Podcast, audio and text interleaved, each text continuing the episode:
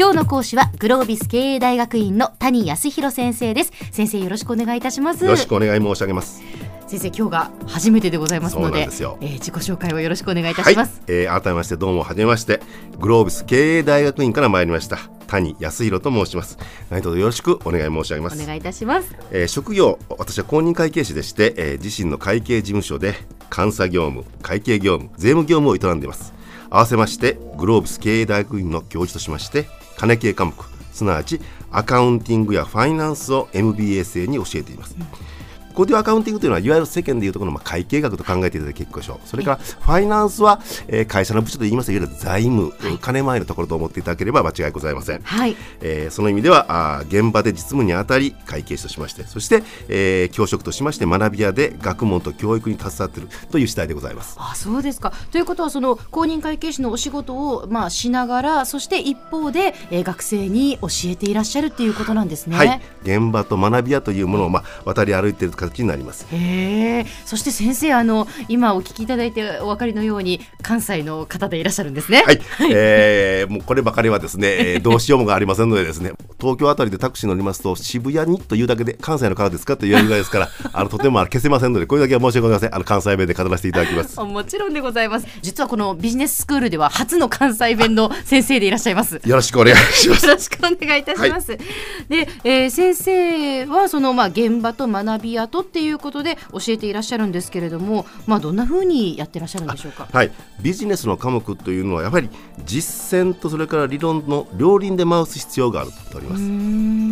一つまあその理論の側からお話を立てます。と、ええ、私はあの公認会計士です。から当然ながら現場でいろんな会社の方と接す。る機会が多いんですけれども、はい、えー、しかしながら現場の皆さんにはその理論の側ですなわちちょっと、えー、ややこしい言い方ですけど適用可能な会計理論であったりあるいはファイナンスのモデルこれでその実践の礎を堅固にしていただければと考えています。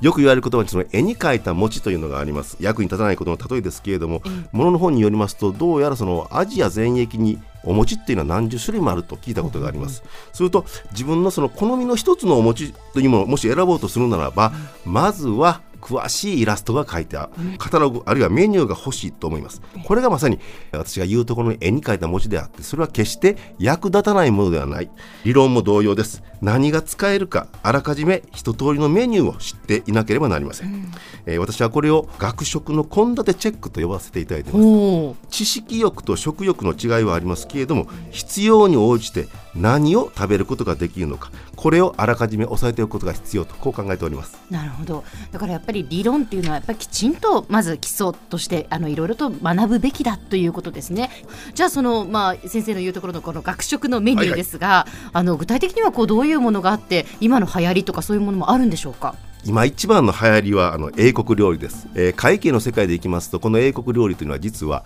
イファースという言葉で語ることができます。イファースというのは IFRS と書きましてこれを IFRS と発音しています、これはですね実は国際会計基準と実は翻訳されています。これ実は欧州のルールなんだけれどもすでに我が国の上場会社のうち70社を超える企業がすでにこれを任意で適用しています。日本の会社であるならば当然日本の基準これは当然自然なんだけれども実は企業によってはドンピシャの相性を示すということです。一つ具体例を示しましょう、はい、例えばですねその M&A ってありますよね。いわゆる買収とか合併です、ある会社 A 社が B 社というものをちょっと高値で買収したとしましょう。すると会計上ですね高値で払ったいわゆる超過払いの部分は、うんのれんという形でですね実は無形固定資産すなわち資産に計上されます、うんうん、これが大型買収ともなりますとその金額の規模はなんと数千億円から時には1兆円を超える場合があります、はあ、そんなに大きな額になるんですね、はい、その大きな額がそのまま貸借対照表といういわゆる財産の示した表の中でボーンと大きく資産に計上されます、で減価償却という方法で費用化していきます。すると以後減価償却を数字でそれが費用という形で利益を圧迫する形になるんですよね。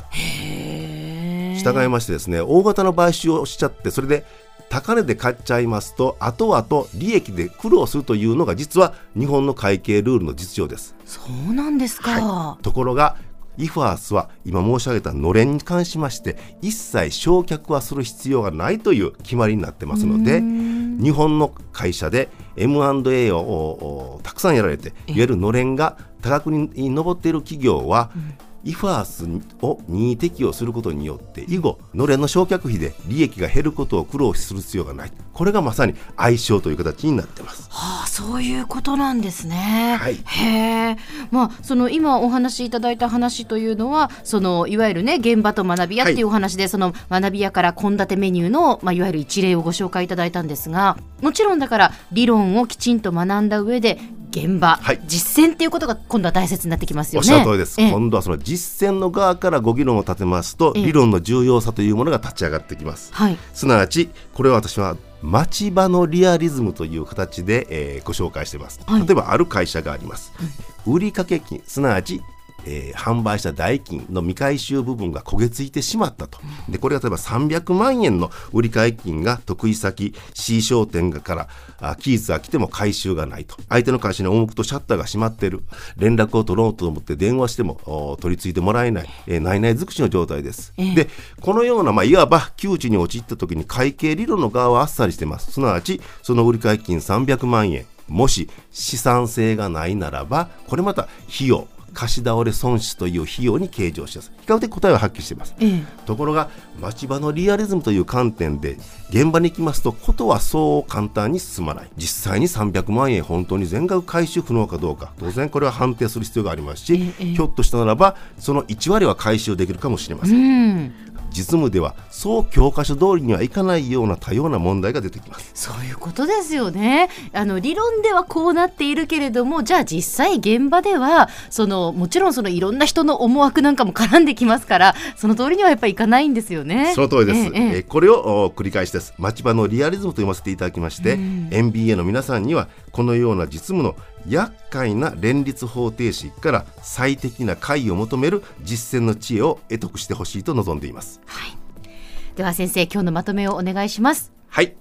アカウンティングの理論は実践によって生かしアカウンティングの実践は理論によって鍛え上げてください。学食の献立チェックと町場のリアリズムの双方を夢夢お忘れなく。今日の講師はグロービス経営大学院の谷康弘先生でした。どうもありがとうございました。